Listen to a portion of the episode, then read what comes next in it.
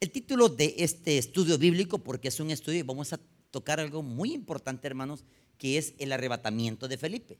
Le voy a explicar los personajes bíblicos quienes fueron tomados, la promesa que nosotros creemos aquí.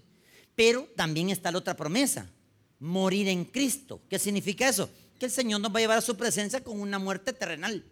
El problema es que nosotros tenemos en el cassette que la muerte hay que tenerle miedo. No. Da miedo porque la carne, la carne nos mueve al miedo.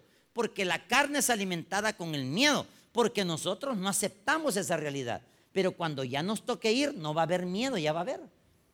No va a haber miedo. Esto es como cuando le ponen anestesia a uno. Usted va, respire hondo.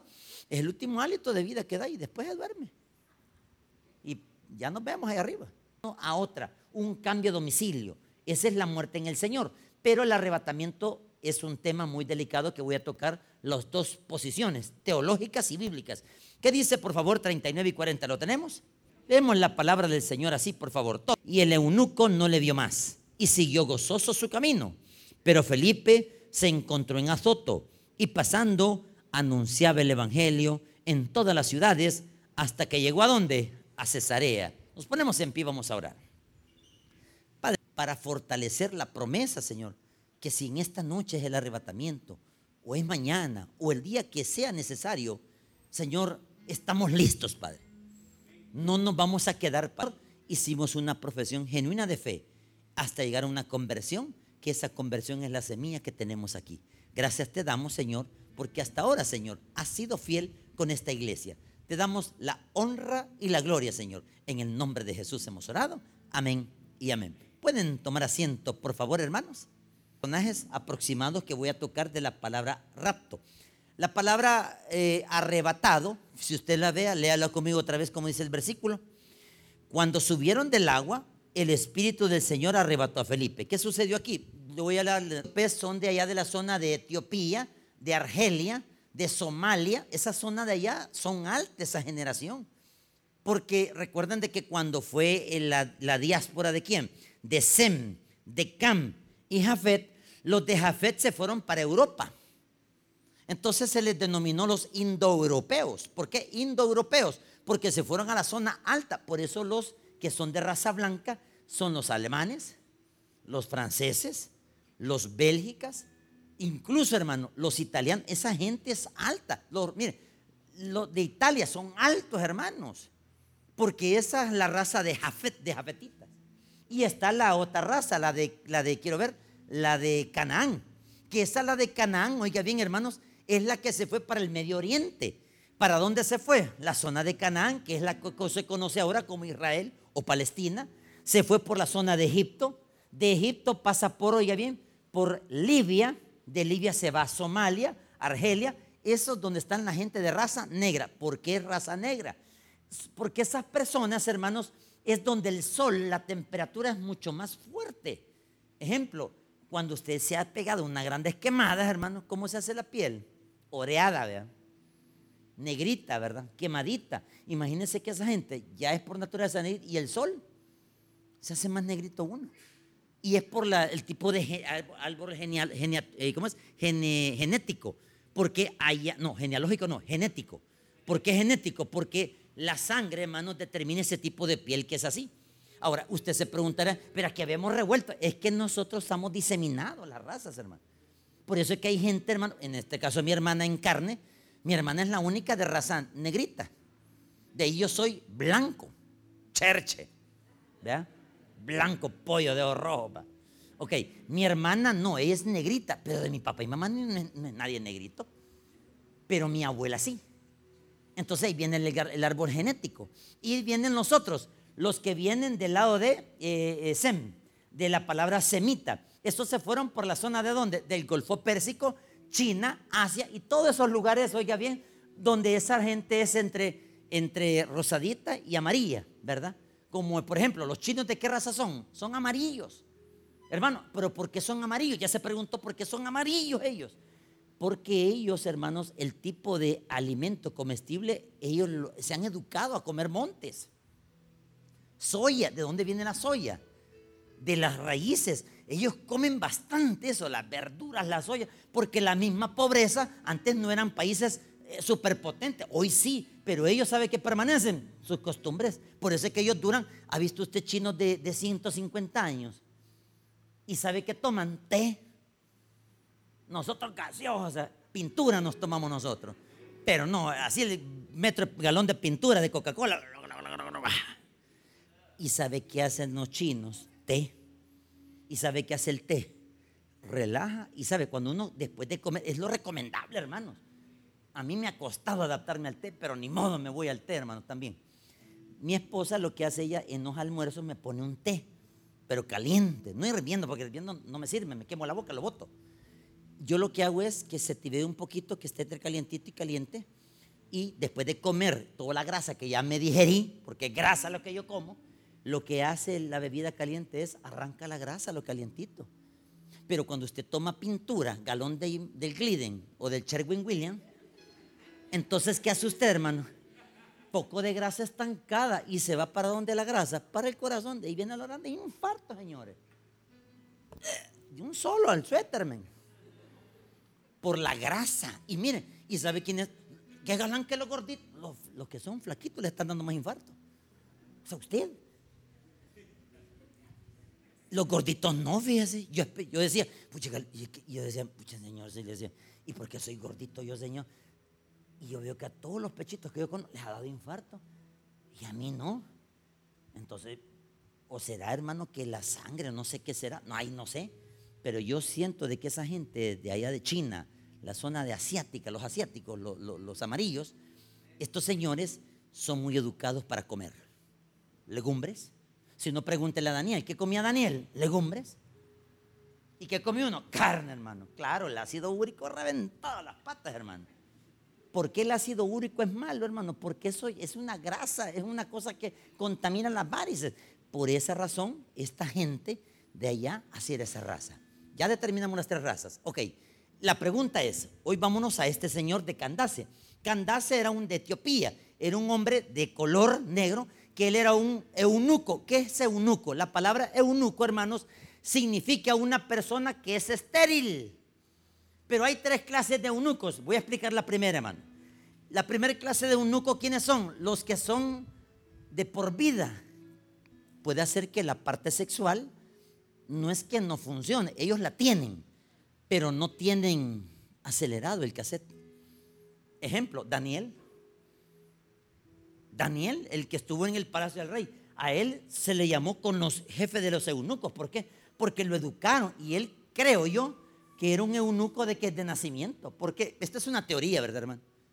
Y se cree que Daniel, hermano, él no tuvo actividad sexual de tener problemas con las mujeres. Porque él tenía un dominio propio. Esa es una clase de eunuco. Los que tienen dominio propio. Ya, si usted no tiene eso, hermano, usted es calentura, calenturiento, pues usted ya sabemos quién es usted. Porque usted es una persona que no está quieta, se mete con una, lo que no ha medido usted, que se mete con una y con otra y con otra, le van a pegar una enfermedad venera. Mire, si usted anda en ese rollo, tenga cuidado. ¿Por qué? La bomba va a reventar, hermano. ¿Y sabe quién contamina? La esposa. ¿Y sabe quién contamina? A los hijos y trae que trae usted una frente y una vergüenza porque con qué cara le va a decir a su esposa, fíjate que mira tengo gonorrea, ¿cómo le va a decir eso usted a la mujer? Mira tengo un sífilis. Mire, hay enfermedades tan terribles las de, estas de contaminación sexual por no detenerse, mire. ¿Y sabe por qué Dios puso el SIDA? Un freno, señora. Ese es para que usted mire como mire, yo le invito a que vea los videos de YouTube de los que tienen SIDA. Mírenlos porque eso le va a hacer reflexionar a ustedes que usted no puede terminar así. Por eso tiene su esposita, tiene que respetarla, tiene que amarla, tiene que cuidarla. Es que no solo es para el sexo, es para todas las cosas que Dios nos ha dado. A mí me gusta que mi señora me, me, agarre el cuello. Es chiquita, pero me agarre el cuello. Pero a mí me gusta que me, me, rasque la cabeza. A mí me gusta que me agarre, ella me agarre, ¿sabe qué hace ella? Chas, me agarra la mano.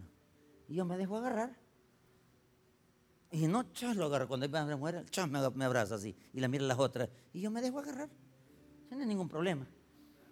Que es celosa, sí, pero, pero igual, chas, me agarra así. Dios le bendiga, hermano. Y yo, mira, vos tranquila, si hermano. Ah, sí, ¿verdad? Y entonces, es bueno, hermanos, que los eunucos eran de una clase. los que eran de por vida, como Daniel. Está la otra clase de eunucos. Atención, estos les tocaban una parte sexual. Le voy a explicar cómo. Los egipcios, oye, los egipcios traían esa cultura porque allí habían un harén. ¿Qué es un harén? Donde el rey podía tomar muchas mujeres en posesión, pero no para tener sexo, sino que para casarse, para que con una de ellas contraer matrimonio y hacer alianza con otros países. Ese es el trasfondo de casarse con las otras mujeres, no es el ámbito sexual. Entonces los reyes, ¿qué hacían? Los egipcios, ¿qué hacían? Ellos contraían una mujer, si no pregúntenle a Abraham, ¿se recuerdan a Abraham? Que cuando fue a Egipto, ¿quién la tomó? ¿A quién tomó quién? El faraón tomó a quién? A la mujer quién? Sara, la tomó, ¿verdad? ¿Qué pasa si no la toman? Matan a Abraham. Entonces, él tenía un harem. ¿Qué es un harem? Un hombre, un hombre de preferencia alto, porque tenía que tener fuerza, pero había que tocarle parte de su órgano sexual. Por ejemplo, solo para que usted tenga una idea nosotros los hombres tenemos una vena de, semen, una vena. No sé cómo le llaman los términos médicos, pero es una vena donde se transporta el semen. Esa vena, ¿qué hacían los egipcios? Le agarraban la parte de los testículos, los capulines, para entenderlo mejor, habrían unos capulincitos así, lo rajaban, le daban vuelta, sacaban ese, esa vena seminal y la cortaban una vez cortado, había erección, pero ya no había inseminación, ya no podía quedar embarazada una mujer. Y los egipcios utilizaban cuchillos, como era de forma de gilet. Entonces, claro, es como los cuches cuando los capan a los cerdos. ¿Usted ha visto eso, cómo los capan?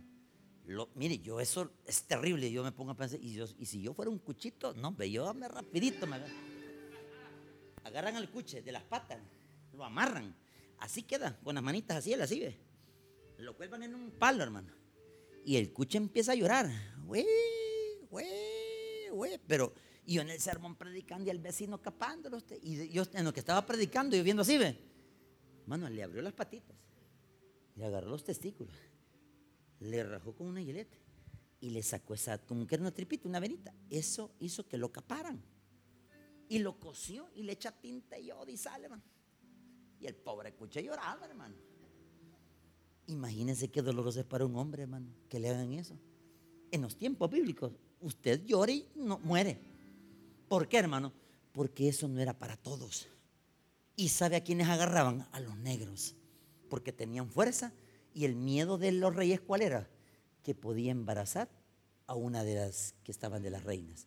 Porque ellas también tenían sus deseos sexuales, las mujeres.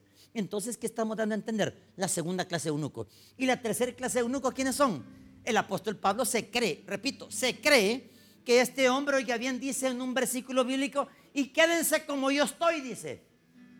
¿Qué significa? Se cree que este hombre, unos dicen que era casado. Yo tengo tres posiciones. Para mí, posiblemente el hombre era viudo. Otra teoría dice que él era un hombre casado y él ya no se volvió a casar. Entonces se cree de que él se hizo eunuco. ¿Por qué? Por el ámbito espiritual. ¿Qué significa vida espiritual? Que las personas que dicen, no, yo no me voy a casar. Yo conozco hermanos de la iglesia que nunca más se casaron. Y, como, y yo siempre le preguntaba, hermano, ¿y usted cómo hace? Le digo, ¿cómo de qué, pastor? Pues sí, usted ya sabe, le digo yo. ¿Y cómo hace? Pues, pues yo soy bien metido. Y usted ya sabe, y yo sé qué, pues, pastor, aquello, pues, digo yo. ¿Y de qué, pues, pastor? La parte sexual. Fíjese, pastor, que le voy a explicar qué hago yo. Y yo, mirando las orejas y los ojos así. Lo que pasa es que ustedes me dicen, Usted tiene la mente bien podrida, me dice. Sí, es cierto, le dije yo. Pero usted la tiene peor, le dije yo. Pues hay que devolverle el vuelto. Es que lo que pasa es que cuando mi esposa falleció, yo le prometí a mi esposa que iba a quedar con mis hijos hasta que crecieran y con sus nietos y que iba a respetar mi sexualidad. Y ya llevo 30 años, pastor. Y yo, uy, ¿cómo hace este hombre, hombre? Yo, yo no sé cómo haría usted si queda viuda, hermano. Porque el hombre, hermano, ha sido diseñado. Ojo, hombres, que esto no es para todos lo que es ser eunuco. Hombres, no hemos sido diseñados para ser solos, no. Tenemos una naturaleza que se llama masculinidad. Y no es que andemos detrás de las hermanitas, no. Es que tenemos una naturaleza que nos gustan las mujeres. En este caso, el soltero estoy hablando, el viudo estoy hablando, el que no se ha casado. Y mire, si hay personas que no se han casado, quédense como están porque ahí, se la tienen guardada la suya, hombre. Igual a las hermanitas, mire, hermanitas, ustedes vienen a la iglesia a que Dios les ayude a ustedes, hermanitas. No a que ustedes ven, aquel me gusta, ese no, ese es de otro hombre. Entiende, hermanita. Hermanos, usted puede gustarle a una muchacha, puede gustarle, pero ¿sabe cuál es el error? Que nos fijamos en la parte física. Y ahí es donde erramos. ¿Por qué? Porque no esperamos que Dios responda, hermano. Por eso, mire, yo le doy gracias a mi Señor porque yo le pedí al Señor, Señor, yo quiero mi esposa porque con la que me acompañé, ese me fue mal, Señor. Yo quiero a mi esposa, yo quiero una esposa, yo la quiero con ojos verdes. Mire, hasta fui específico. Yo la quiero de ojos verdes, Señor. Yo la quiero con pelito pintadito, así cafecito, mostacita, Señor. Yo la quiero con cuerpo así, la quiero así, así en mi mente, vea. Esa es mi, petición así, ¿eh, hermano, mire. Jehová vive que así era mi petición. ¿Y sabe cuándo ponía mis peticiones? Las ponía en el, en el botequín, de donde hay un espejo, y como ahí nadie entendía eso, eh, era en clave, yo sabía que era. Porque los metidos de mi casa, y, esto qué nada, hombre. Eran mis peticiones que yo quería una esposa. Y de tanto esperar, Dios me la proveyó. Y lo único que, ¿va? que quería, me fue eso. Quizás. Pero yo dije después, ey, si esta es, dije yo. Y mi esposa cabal, ella aprendió a orar y a esperar. Los eunucos, hermano, no tenían ese derecho. ¿Por qué?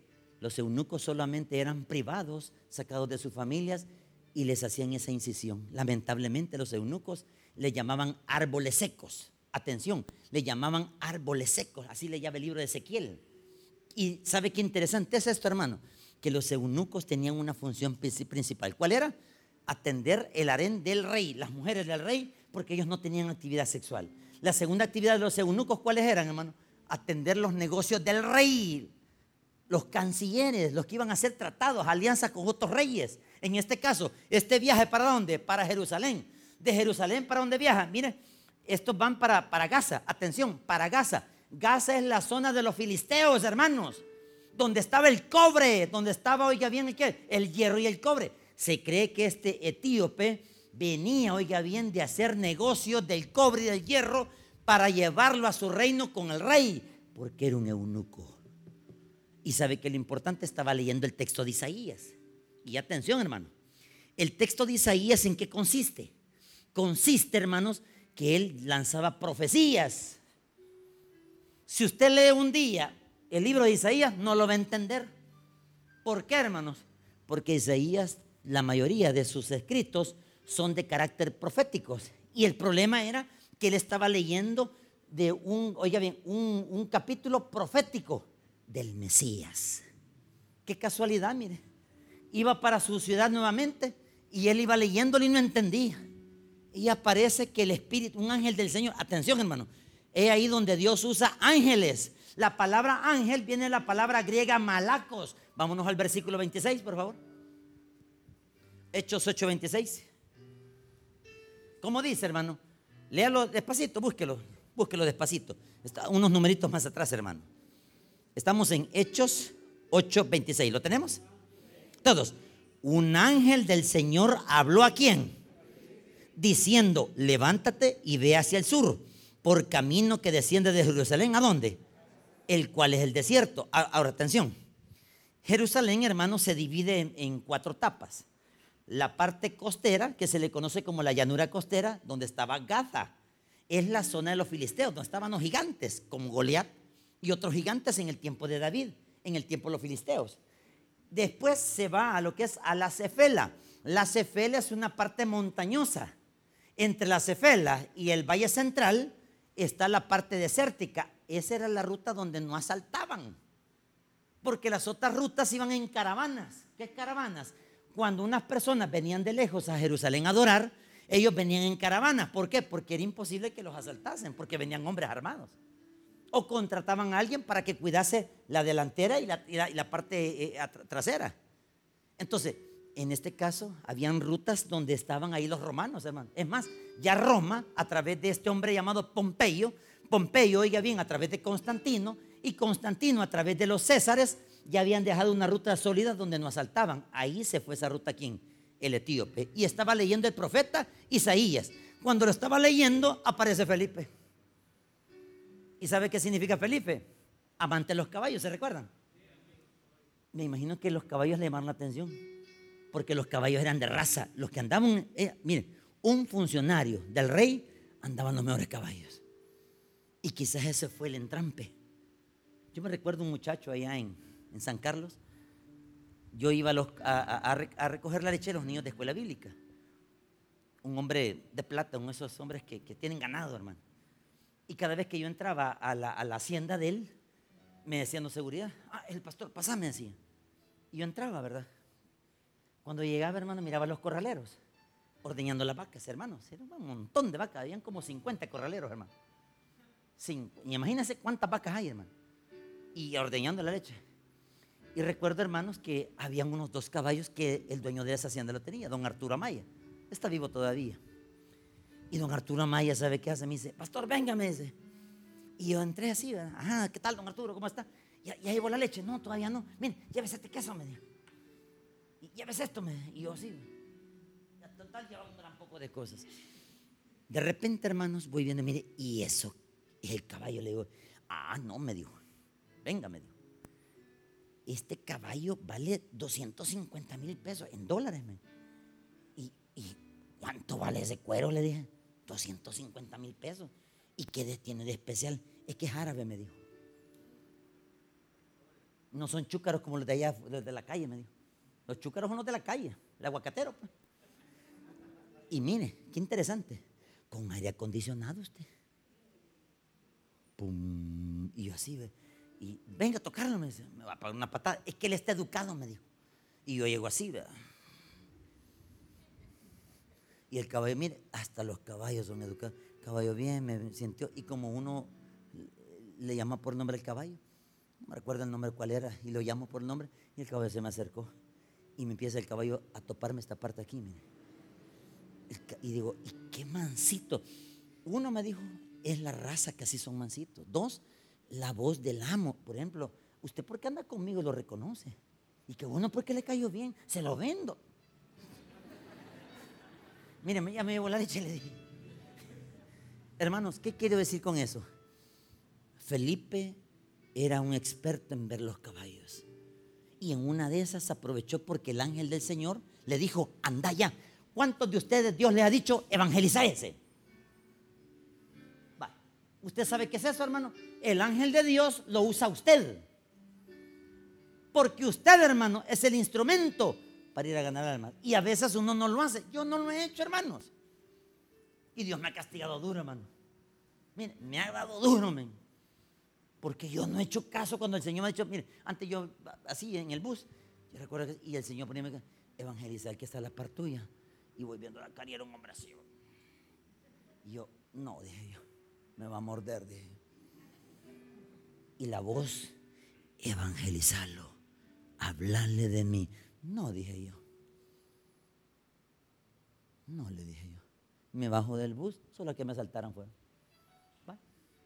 Y el pago lleva la quincena, bien recuerdo el pago. Y justo que lo anda, mire, yo, yo, yo cada vez que me paga, me lo metí en el calcetín, aquí en las patas me metí el pisto.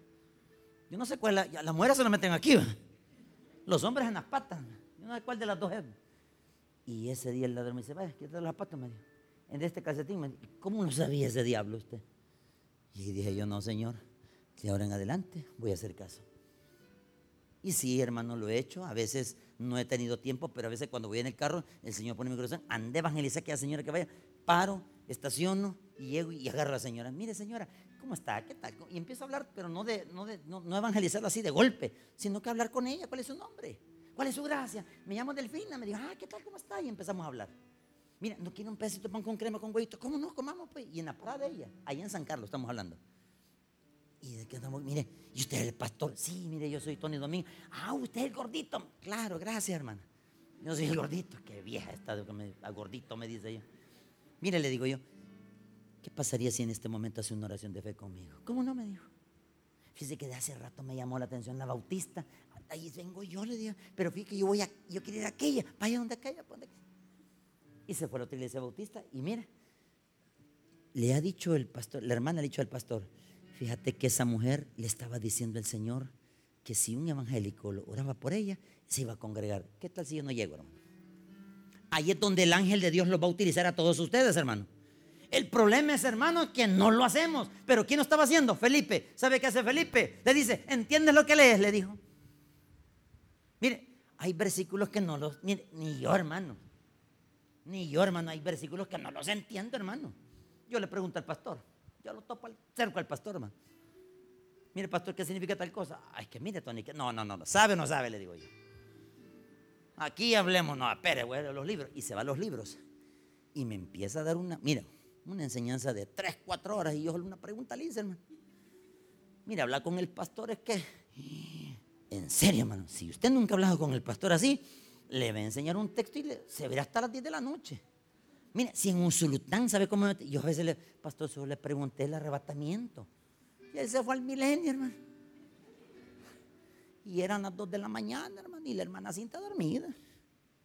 Y la nieta, la Belén estaba chiquitita, ¿verdad? Y le dije, pastor, ya es noche, tengo que ver a San Salvador. Espérese, me dijo, sí, ya dormí. Me yo me voy, no, ya me voy, pastor. No, me no se vaya, Tony, no se vaya, Tony. Desde las, después del culto, a las 8 de la noche, del miércoles, 2 de la mañana usted. Se da cuenta cuando alguien sabe. Mire, yo tengo mi respeto por el pastor porque a él le gusta leer. Yo también leo. Solo que yo me voy a los textos de un solo. Él se va a las raíces, se va a un montón de cosas. Para mí, esta es mi posición. Para mí, él es un maestro. Pero él dice que no. Y entonces, ¿cómo es que enseña? Pues va. Ya pregunto eso. ¿Cómo es que enseña? Pues. Porque ese es un don. Entonces Felipe tenía un don. ¿Cuál era el don? Enseñar, evangelizar. Muchos de ustedes no han descubierto que tienen ese don. Hermanos, descubran hombre. Y los que ya lo tienen, cuídenlo, porque se los pueden quitar ese don, hermano. Repito, los que tienen el don y no lo han descubierto, apéguese a los grupos, hombre. ¿Usted cree que usted lo sabe todo? Ni yo tampoco, ni ellos tampoco, si todos estamos de cero, hermano. Lo que pasa es que ellos tienen más escuela, los que ganan almas. ¿Por qué? Porque ellos ya saben cómo tratar. Tal vez usted tiene ese don, hombre. Solo inténtelo, hombre. ¿Qué tal si de ahí viene la sanidad? ¿Va? ¿Se recuerdan los leprosos? Venían con enfermedad y cuando dijeron, Señor, ore por nosotros, Jesús. Y Jesús dice, vayan y presenten su ofrenda y cuando sean sanados, vayan y agradezcan al Señor. Cuando iban de regreso, ya iban sanos. Ya iban sanos. Mire, yo conozco testimonios de personas que han venido enfermas y han dicho, voy a ganar almas. Pero tiene cáncer, Señor. Yo voy a ganar almas, me dice. Y se han ido la señora, mire, sin pelo, sin cejas, y hasta el que estaba evangelizando así, y que tiene señora, cáncer le decía. Uy, no le da miedo, no. Solo que la señora con una pañoleta. Y esa señora de ganar tres años alma, sí. Estuvo con las quimios, estuvo con ese proceso del cobalto. Mira, hermano, en una ganada de almas, el Señor le dio su sanidad. si así Dios le dio la sanidad a esa mujer, ganando almas, ¿y nosotros? ¿Por qué no le decimos al Señor, saname, Señor? Hoy que voy para el culto, Señor, saname, hombre. No aguanto las patas, Señor. Saname, hombre. Señor, cada vez que yo como, me agarra feo. Saname, Señor. Señor, cada vez que me pongo un dolor de cabeza que no, mira, hay una hermanita, no sé si estará aquí con nosotros, el domingo creo que viene ella. Esta hermanita, si usted le pregunta, operada en su cabeza, hermano, dolores inconstantes. ¿Y por qué sigue viniendo? Pues, porque está esperando su sanidad y se la va a dar, hermano. Ahora, ¿qué necesidad tiene usted, hermano? Muchas, igual que a su servidor. ¿Qué debemos de hacer? esperar y Dios va a sanar. Pero descubramos el don. Mire, los que quieren estudiar en la universidad, ¿por qué no le dice el Señor, Señor, regálame la beca, Señor? Y aunque esté usted ya viejo, y lo repito, insisto, y si usted está viejo y dice, no tengo el dinero, deje que Dios lo bendiga, pero vaya a ganar almas, hombre. Ahí está la llave, hombre. Mire, yo, yo he descubierto, hermanos, que cuando uno le trabaja a Dios, Él no es que mande el pisto de un solo, no lo va a mandar así. Lo que hace Dios es al ver su corazón que está sirviendo, al ver su corazón que se está congregando y al ver su corazón que usted está haciendo la parte suya de arreglar su vida, Dios sana, Dios responde y Dios provee. Porque Él sabe que somos pecadores nosotros, hermano. Y sabe que es lo más terrible. Que le está explicando a Felipe, ¿entender lo que le.? No, no entiendo. Y sabe que no estaba entendiendo. Le hace por favor el versículo 32. El pasaje de la escritura que leí era este como oveja a la muerte fue llevado, y como cordero mudo delante del que lo trasquila. Así no abrió su boca. En su humillación no se le hizo justicia. Mas su generación, ¿quién la contará? Porque su vida fue quitada de la tierra. La pregunta es, ¿de quién está hablando el texto de Isaías? De Jesús. Yo tengo dos compañeros que son buenos maestros y no creen en Jesús, imagínense, siendo maestros del seminario y no creen en esto. Qué terrible, ¿verdad? Y yo le he dicho a uno de ellos, a uno se le he dicho, ¿y entonces qué estás haciendo acá? Yo vengo porque me pagan, me dijo. Entonces le van a demandar el conocimiento porque está engañando a la gente. ¿Y sabe qué le digo al alumno? Está hablando de Jesús. Así como Felipe le dijo al etíope, está hablando de Jesús. Porque Jesús, él fue a la cruz, no dijo nada, enmudeció. Mire, qué lección más grande, hermanos. Cuando nos estén ofendiendo, la mejor arma que tenemos los cristianos es el silencio. Quedarse callado. No responda nada. Le están gritando, quédese callado, hombre. ¿Por qué, hermanos? Porque Jesús, si se quedó callado, mire que triunfó, la resurrección. No ganó la muerte, pues.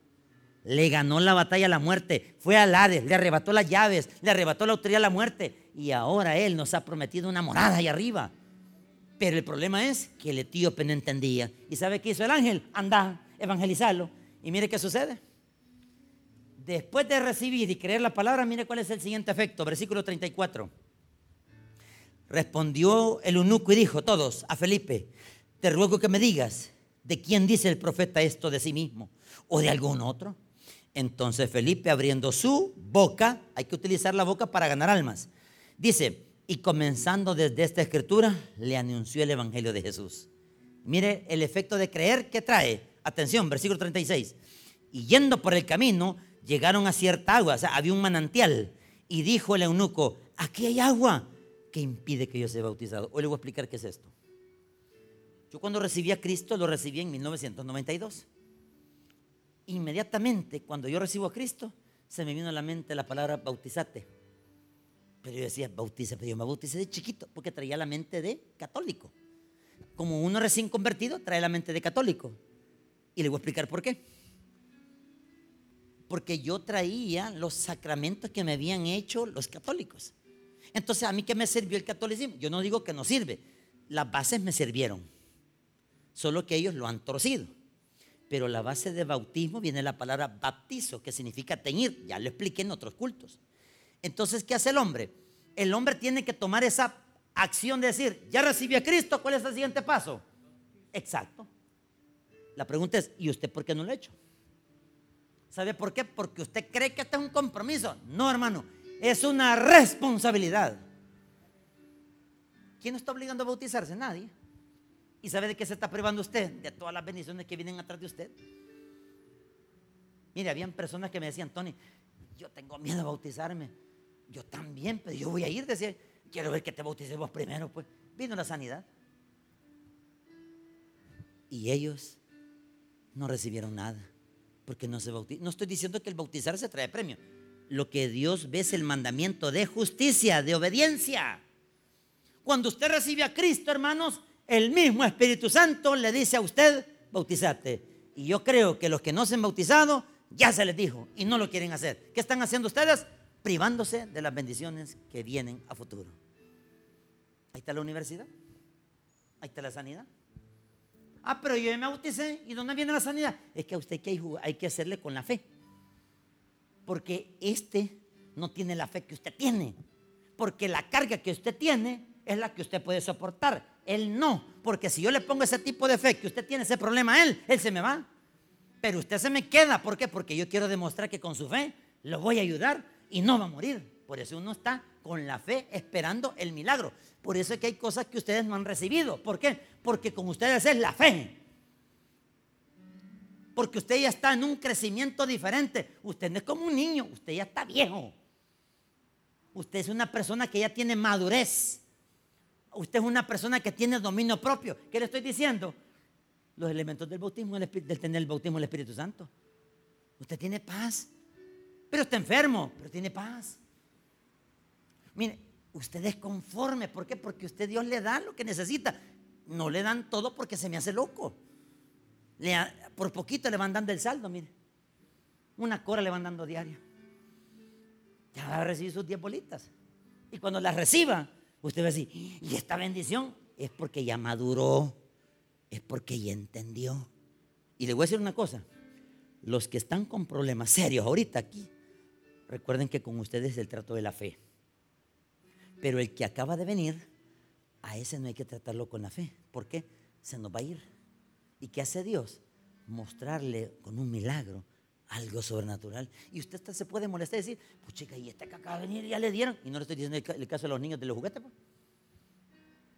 Los niños que venían a escuela bíblica, bravo, porque los dos niños que eran de la calle, que nunca habían venido, se zamparon a la cola. Así es la salvación y el milagro, señores. ¿Sabía usted, hermanos, que la salvación es como el reloj, desde los de las 6 de la mañana hasta las 5 de la tarde? Unos vinieron a las 7 de la mañana. Son los que vienen en la niñez. Otros vienen a las 9 de la mañana, entran en la adolescencia cuando reciben a Cristo cuando son adolescentes. Otros llegaron al mediodía, ya la de los 40, 50. Otros llegaron a las 2 de la tarde, esos son los de 60 ya, con dificultades y ancianos. Y otros llegaron a la última etapa de la vejez, que llegaron a los 80. Y cuando usted fue a evangelizar, viejitos o viejitas, y usted, mire, pero qué rápido, es que esos llegaron ya tarde, pero entraron a la, salvación. Así son las bendiciones cuando nosotros sabemos esperar. Mire, solo le voy a mostrar cómo yo recibí mi, milagro. No es milagro, el favor de Dios. Yo andaba pata, A mí se me abrían los zapatos, fíjate. Porque yo tenía que comprar zapatos duros y recio porque caminaba. Entonces los zapatos se me desgastaban. Entonces yo le ponía cartón, le ponía plego, le ¿por qué no le ponía el zapato? Porque un gran hoyo que tenía. Y cuando me caso, yo le digo a mi esposa, fíjate que mira, y con esta me voy a casar con este gran hoyo, le digo yo. Y mi esposa me dijo, no te preocupes, me dijo, ya cuando nos graduemos, ya Dios nos va a bendecir. Ya, pero ya llevo ya 12 años, pues. Y yo no veo que me gradúo, y voy, ya te vas a graduar y yo no veo nada. Solo la tortilla con saldeo, le digo. Yo quiero ver la cuajadita, quiero ver la crema, le digo. Y de repente mi esposa me dice, mira, después del matrimonio vamos a ser probados por otra forma. entonces no me caso, dije yo. Que galán, trasquilado y apaleado, no, hombre. O sea, garroteado, pues. Y me dice mi esposa, si te casas conmigo, porque ella, ella mire, yo le prometí, yo me quiero casar contigo. Pero quiero, yo le decía, mira, tengamos una casa.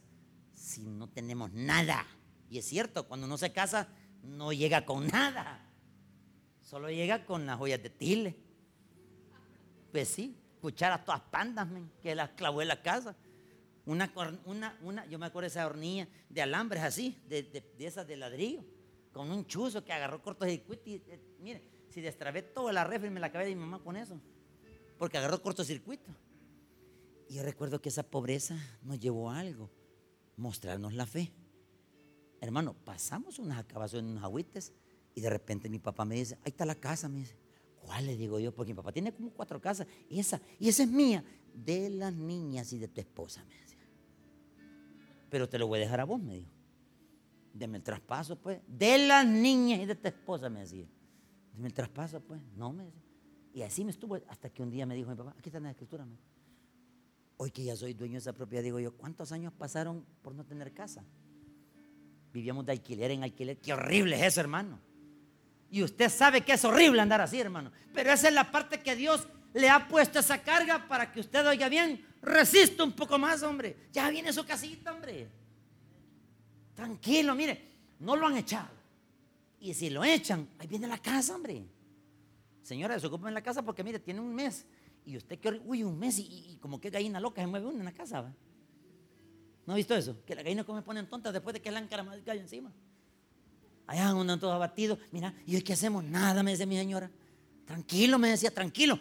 ¿Y sabe qué? Mi papá llegó a una escritura así. Ya habían pasado 13, 14 años. Me esperé en matrimonio, 13, 14. Ahí está la casa, me dijo. Va. No trabajé. Sí, hice una parte porque yo pagué en mi trabajo eso, pero yo la había perdido. Quien la terminé de pagar fue mi papá. Y cuando me casé, yo recuerdo esta frase, yo quiero mi casa, Señor. Y yo miraba unas casas así, y ¿sabe qué hacía yo? Le imponía manos a las casas así. Yo no sé qué es esa locura, pero fíjese que esa locura funciona. Porque es la fe. Si usted quiere un trabajo, atención, los que no tienen trabajo, en enero vienen plazas del gobierno, atención. Usted vaya ahorita, si usted quiere hágalo, si no siga desempleado, pues. Haga su currículum. Ármelo, pero diga la verdad. Sea honesto en poner lo que usted es. Hágalo de dos, que lo asesore alguien de dos paginitas. No lo vaya a hacer de diez páginas, de dos paginitas. O máximo una. Que alguien le enseñe a hacer currículum. Yo no sé qué, los que pueden hacer es opulado. Una sola página, frente y vuelto. En una sola página dice mis palabras. Lleve eso al lugar donde usted quiera trabajar. ¿Usted quiere trabajar en la corte? ¿Quiere usted trabajar en la corte, en los juzgados? Vaya a recursos humanos de la, ahí, de la Corte Suprema y dígale, vengo a recursos humanos, dígale, es una gran, ahí por el centro de gobierno, un gran palacio grande, hermano, están los vigilantes. ¿Para dónde va, señor? A recursos humanos, digo. ¿A qué va? A dejar un currículum. Ah, vaya, pase. De su DUI y diga así, miren, aquí llevo mi currículum, señor. La fe suya es la que vamos a trabajar. Señor, aquí va mi currículum. Y vaya donde el jefe, donde la persona de la recepción, mire, vengo a dejar mi currículum. ¿Qué recursos? Sí, aquí. Fíjate que no estamos recibiendo. Usted recíbalo. Solo recíbalo. Y ahí guárdenlo si quieren. Ah, sí, ahí déjelo pues. Va. Usted déjelo. Usted no necesita cuello. Repito, usted no necesita cuello. Usted necesita ser hijo de Dios. Entonces dígale al Señor, Señor, écheme la culpa a mí si quiere, pero yo se le voy a echar a Él. Oiga bien lo que voy a hacer. Hagamos algo. Haga su currículum. No vaya a decir que lo dije yo. Es su fe.